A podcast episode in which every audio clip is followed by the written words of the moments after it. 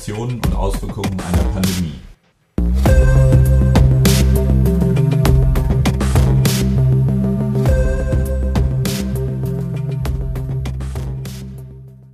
Hallo und guten Tag zusammen. Hier ist wieder der Podcast Hashtag Corona, Facetten, Implikationen und Auswirkungen einer Pandemie.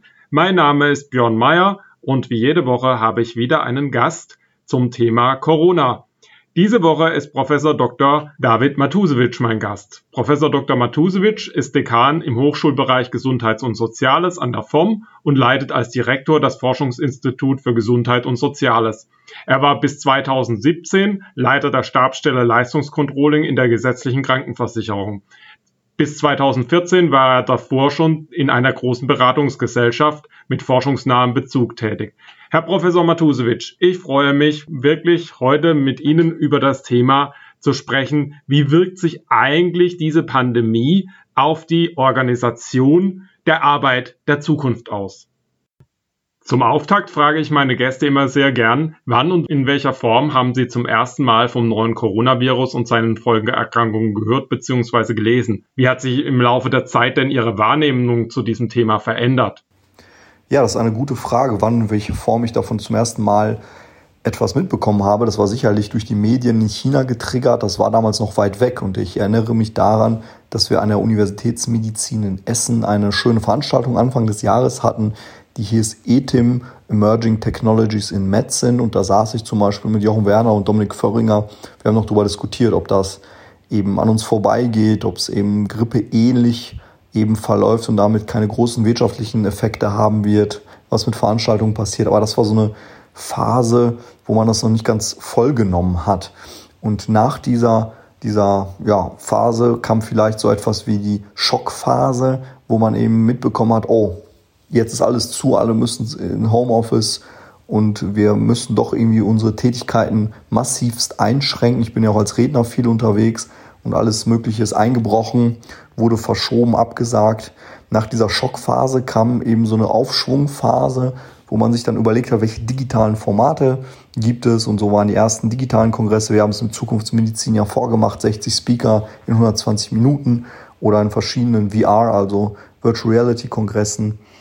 Und nach dieser Aufschwungphase kam so eine Reflexionsphase, wo man sich gedacht hat, ja, so wie es vorher war, das war nett, aber wollen wir die Arbeitswelt so zurückhaben, wie es war, oder wollen wir in eine neue Arbeitswelt, wo man nicht jede Woche dreimal im Flughafen sitzt, im ICE äh, sich quetscht oder auf Bahnhöfen steht? Wollen wir vielleicht in Zukunft doch diese Phase von zu Hause aus arbeiten, die Meetings digital gestalten, eben auch nochmal ähm, in Zukunft fortführen? Ich denke mal, durch diese Reflexionsphase insbesondere haben wir jetzt, sind wir fast schon so ein Point of No Return, wo wir eben, wo man die Post-Corona-Zeit auf jeden Fall anders gestalten wird wie die Prä-Corona-Zeit.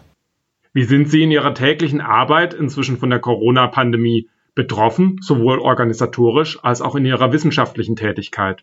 Ähm, ja, meine tägliche Arbeit hat sich schon sehr organisatorisch eben äh, verändert. Einmal die wissenschaftlichen Projekte. Wir haben zum Beispiel ein großes Projekt mit der Charité Universitätsmedizin, wo wir in Pflegeeinrichtungen, Krankenhäusern entsprechend da unterwegs sind und das konnten wir nicht mehr fortführen. Wir haben überlegt, wie wir das digital machen, aber auch die gesamten Vorlesungen haben sich eben verändert.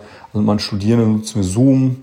Ich lade gestern zum Beispiel, habe ich so ein, so ein Format gemacht, wo ich ein Startup eingeladen habe, über digital einen Vortrag zu halten. Ein Teil der Studierenden waren an der FOM, genau wie ich, ein anderer Teil war zugeschaltet. Das, das war auch nochmal so eine neue Form, wo eben zwischen virtuell Gastvortrag, virtuelle Studenten, aber auch vor Ort Präsenztermin. Solche Veranstaltungen wären vorher undenkbar gewesen.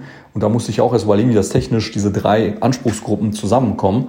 Und das ist für mich auch ein Learning, aber es hat durch virtuelle Breakout-Sessions, dadurch, dass eben doch viel Bewegung drin war in den letzten Monaten, besser alles geklappt, als ich gedacht habe. Von daher ist eben, sagen wir mal, 80, 90 Prozent geht weiter, 10 Prozent eben gerade was Veranstaltungen, Events, Kongresse, Moderation angeht, eben nicht. Sehen wir jetzt schon die Entwicklungslinien zur Arbeit der Zukunft? Ist das quasi das Schaufenster, wie sich vieles entwickeln wird? Aus meiner Sicht gibt es eine Renaissance der Dörfer in Zukunft. Das heißt, sobald wir 5G haben und andere Bereiche werden viel mehr Leute auch aus ihren Dörfern, also ich wohne ja selbst in einer Kleinstadt, die heißt Oerkenschwick, mit 40.000 Einwohnern. Ich glaube, da werden viel mehr Menschen nicht mehr bereit sein, irgendwie für den Arbeitgeber 100 Kilometer zu fahren, sondern viele Jobs werden dort eben im Garten verrichtet mit Blick auf den Apfelbaum. Und ich glaube, das ist eine neue Lebensqualität, die, die dazu führen wird, dass wir in einem Arbeitnehmermarkt einfach die Leute eben diese Ansprüche haben werden, dass gerade im Angestelltenverwaltungsbereich äh, das Thema eben sich so auf die Arbeit auswirken wird, dass viel mehr Homeoffice etc. gemacht wird. Natürlich, wenn ich irgendwie, sage ich mal, auf dem Bau arbeite und einen Sandhaufen von links nach rechts schieben muss, da hilft mir keine App, da hilft mir kein Homeoffice. Also es wird sicherlich nochmal eine starke Unterscheidung geben, welche, über welche Arbeit wir sprechen. Aber ich in der Dienstleistungsindustrie glaube ich schon, dass da viele der Arbeiten heute, eben sei es irgendwelche Programmierungen, ähm, Unterstützung, Service von Kunden und so weiter, das eben aus ferner Distanz erfolgt in Zukunft. Was überrascht Sie? Welche Entwicklungen hätten Sie vielleicht in der Krise dynamischer erwartet oder welcher Schub kommt doch unerwartet?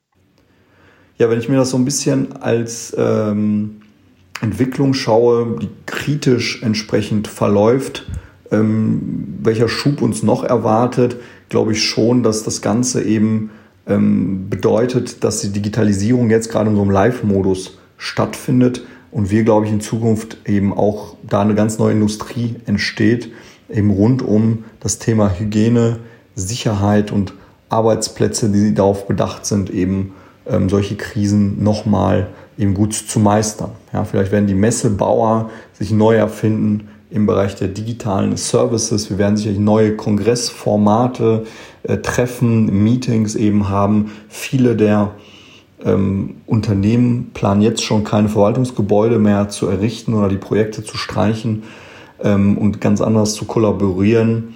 Und das sind alles so Effekte, die, glaube ich, nachgezogen noch werden. Und da bin ich wirklich überrascht, wie, wie schnell man doch reagiert in so einem Land, wo eben wir gerne alles erstmal lange ausdiskutieren, dass man sich da so aufstellt, vielleicht auch hybrid aufstellt, dass man nicht von, von einem Virus eben vorangetrieben wird, sondern dass man eben gut gerüstet ist, weil uns allen klar ist, dass es wellenartig wahrscheinlich immer wieder auftauchen könnte, solche Krisen und von daher eben nochmal das keiner eben durchleben.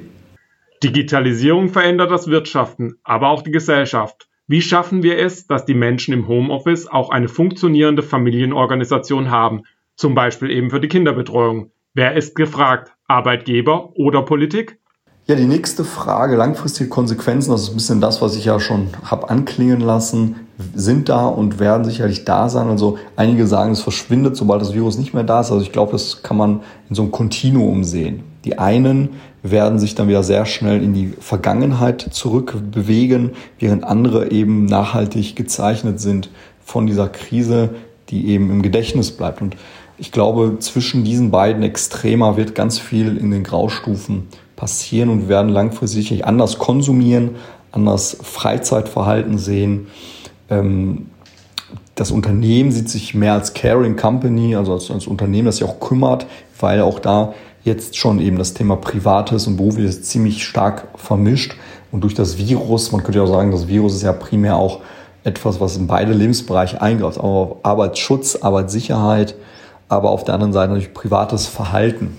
Und von daher, diese Linie wird ja immer weiter verschwinden und damit wird der Arbeitgeber sich auch sehr stark auch um private Belangen des Arbeitnehmers kümmern, das damit in so einem Caring Company Konzept, was früher eher in so ein Fluid Company Konzept überging, dass der Arbeitgeber gar nicht groß kümmern muss, weil die Arbeitnehmer in immer kürzeren Zyklen entsprechend äh, ihren Job wechseln.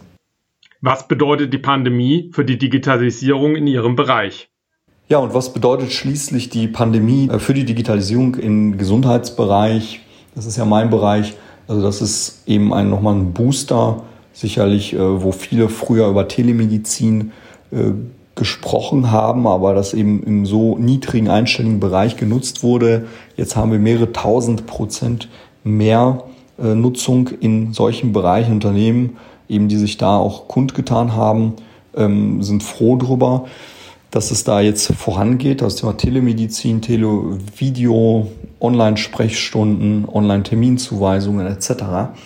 Das muss man an der Stelle ein bisschen relativieren, weil mehrere tausend Prozent bei einer sehr, sehr geringen Zahl vorher ist trotzdem noch nicht so viel. Ich denke, da muss die Vergütung sicherlich angepasst werden. Wir haben die digitalen Gesundheitsanwendungen, wo es jetzt schon irgendwie 400, über 400 Anmeldungen gibt, um in dieses DIGA-Verzeichnis zu kommen, was auch zeigt, dass wir viele Startups, innovative Unternehmen haben, die gerade auch durch die Digitalisierung, Stichwort Plattformökonomien, da sich auf den Weg machen, eben zu hinterfragen.